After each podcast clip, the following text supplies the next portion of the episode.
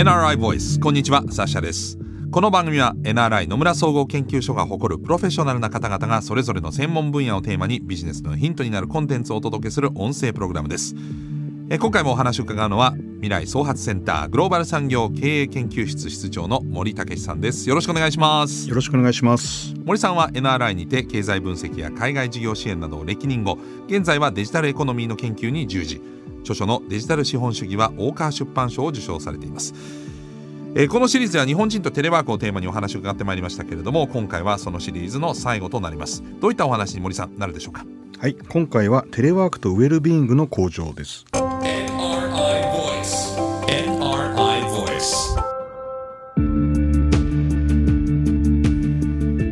テレワーク実施の大きなメリットともいえるテレワークとウェルビーイングの向上なんですけれども、まあ、ウェルビーイングって例えば健康とか幸福というようなところだと思うんですけれどもテレワークはやはり、まあ、これねあの以前までの話の中にもその端々に出てきましたけどウェルビーイングの向上に効果があるということでよろしいんでしょうか？はいあのそういうふうにご理解いただいて大丈夫です。あの我々がですね2021年9月に行った調査ではテレワークで自身のウェルビーイングが良くなったというふうに答えている人は53%、うん、それに対して悪くなったっていう人は14%にとどまっていました。なるほど。じゃあ、まあ、多くの人が良くなったと感じているということなんですね。はいそうですね、はい、でしかも面白いのがですねテレワークで仕事のパフォーマンスが下がったというふうに回答しているうちの37%の人がですねウェルビーイングが向上しているというふうに回答しているんです。じゃあ仕事のパフォーマンス下がってるけど結果的に悪くもないなというふうに思ってるってことですか？そうなんです生活として考えたら。そうなんです。あのテレワークでですね仕事の、まあ、業務面にマイナスが出てても、うん、おそらく、まあ、通勤時間がなくなるとか、うん、ワーク・ライフ・バランスが改善するとか、はい、まあ、余暇時間増えるとか、うん、まあ、いろんな理由で総合的に見るとどうも生活満足度が上がっている傾向にあるというふうに見てます、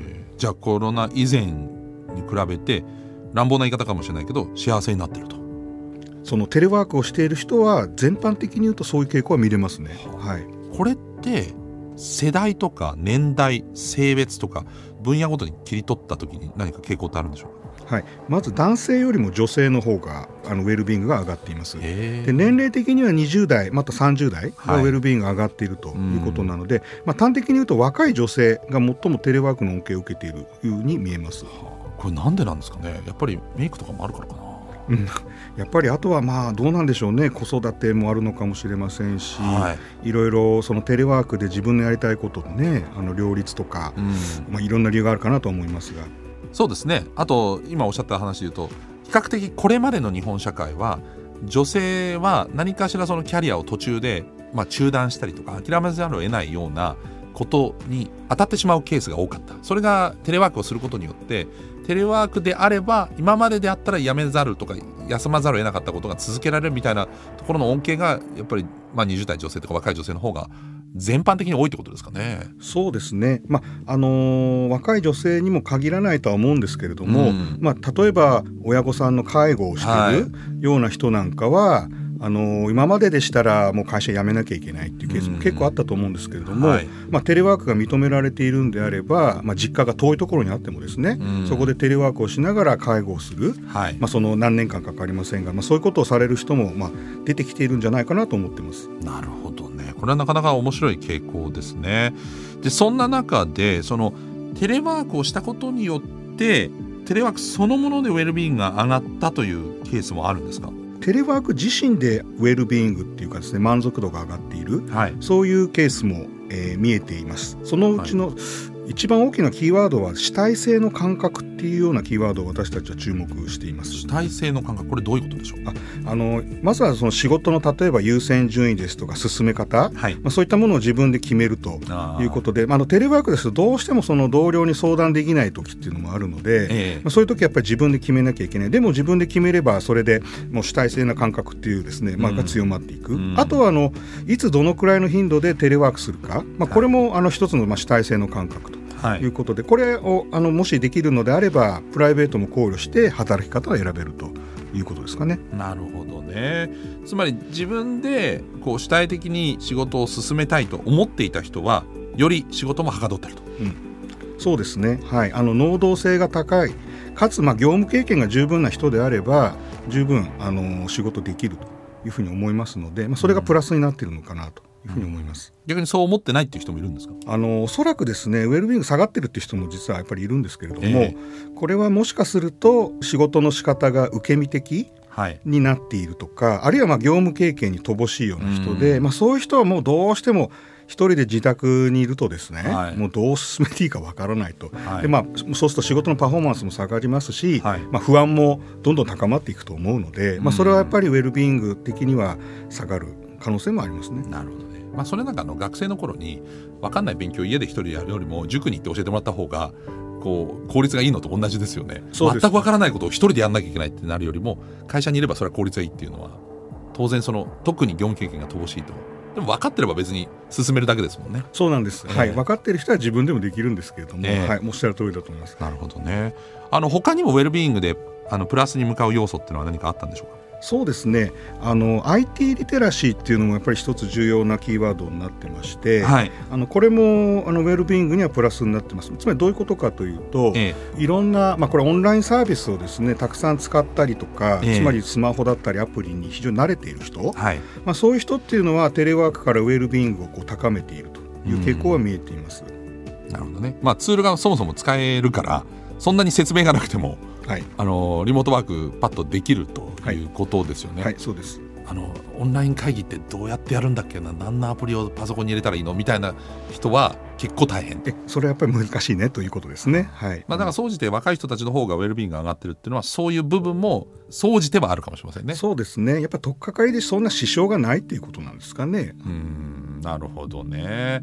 あのー、じゃあ IT リテラシーっていうのは今後やっぱりより高まっていくってことですかね？重要性が。そうですね高まっていくと思います。ただこれ一つ面白いんですけれども、えー、じゃあ IT リテラシーが高い人ほどテレワークで仕事のパフォーマンスも上げているのかというとそこはですね実はそうでもないっていうそうなんですか、えー、結果があってこれもちょっと直感には反する感じがするんですけれども、はいえ。ー、まあ、よくよく考えるとですね、えー、まあ、あの先ほどの Zoom のセットアップとか、はい、まあ、ネットワークの設定とか、まあ、そのぐらいのところができればですねあとはそんなに例えばプログラムができるとか、うん、いろんなツールが使える、うん、そんなに関係ないのかなというふうに思いました。確かに。オフィスでもともとワードエクセルを使ってた人は別にそれオフィスでも使ってたわけだから、はい、問題はそのそこまでに至るそのネットワークの設定とかだけであって、はい、1回設定されちゃえばオフィスと同じ状況ですから、はい、のパフォーマンスはその先にあるってこと。ですね。そうですね。はいそうだと思います。なるほどね、うん、そうなるとやはりあの必要なのはもう根本的なその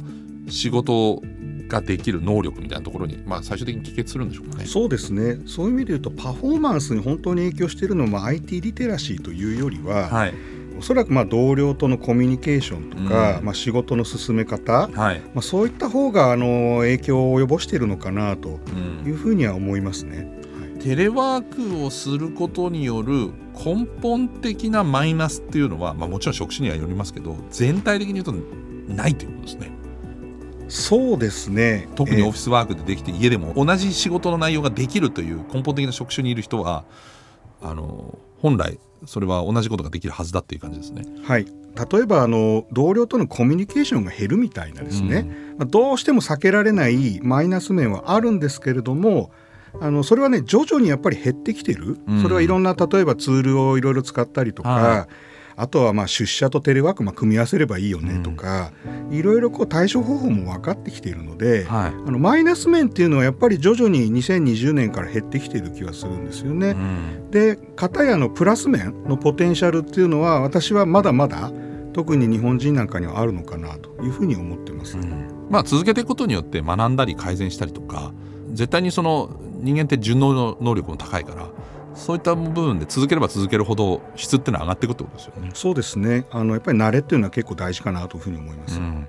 というわけで森さんには全4回にわたって日本人とテレワークをテーマに、えー、いろんなお話を伺ってまいりましたけれども改めて最後に森さんから日本人とテレワークについて、えー、お考えを教えていただけますでしょうか？はい、えー、まず今足元見ますと日本の就業者のまあ5人に1人ぐらいがですね、まあ、テレワークできるような環境にありますと。はいでその中のさらに3割ぐらいはもう結構ヘビーユーザーになっていて、はい、で通勤時間長い人っていうのはまあかなり利用しているよということです。うんはい、でテレワークの生産性についてはですね、まあ、プラスとマイナスは拮抗しているように見えるんですけれどもただ徐々にこのプラスの面の方が、えー、出てきているのかなというふうには見ています。あの慣れによってえー、いろんな死傷感が徐々に低下しているんだろうなとい。うふうに思います。はい、であとはその8カ国であのご紹介したところですけれども世界的に見るとですねそうは言っても日本のテレワーク率ってまだ低いんですよね、えー、そういう意味では逆に言うと今後伸びしろはまだあるだろうなと、はい、でかつ日本人も結構テレワークをしたいという方は実は多いです。うんですのでそういう意味では今後やっぱりその人の数が少なくなる中で、まあ、企業側としてもですね優秀な人材とか魅力的な職場にするっていう意味ではこれはやっぱりテレワークはオプションとしてもう入れとくっていうのはもうこれ当然なのかなというふうに思ってます。はい、であとあの世界幸福度ランキングっていうのがありましてですね、はい、これ毎年公表されるんですけど、はい、ご存知かもしれませんがあの日本はですね結構低いんですね。大体低いですよね。え2021年は54位なんですよね。はいあのいわゆる1人当たり所得っていうかそういう経済水準はねもう先進国の水準になってるんですけども、うそういう意味でまだまだ日本っていうのはなんかそのウェルビーイングに関してはまだまだこう新興国っていうんですかね、うそういう気がしててそういう意味ではこうテレワークっていうのを一つきっかけにしてですねウェルビーイング先進国、それを日本は目指していくっていうのがまあ課題なのかなというふうに私は思っています。それはなんか素敵な目標ですね。はい。はい。ということで森さん4回にわたってどうもありがとうございました。ありがとうございました。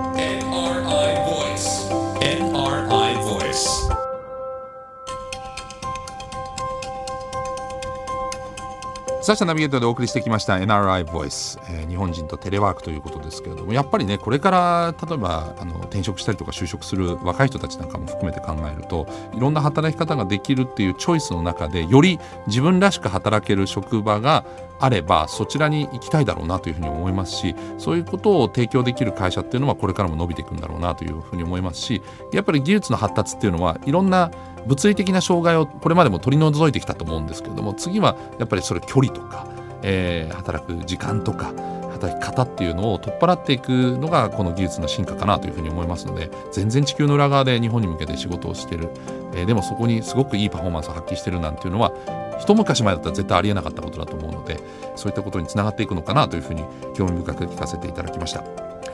さあこの番組は Apple や Google などのポッドキャストのほか NRI のウェブサイト内からもお聞きいただけます。NRI ボイスで検索してチェックしてください。NRI ボイスこのシリーズでは全4回森武さんにお話を伺いました。またお会いしたいと思います。ナビゲーターはサシャでした。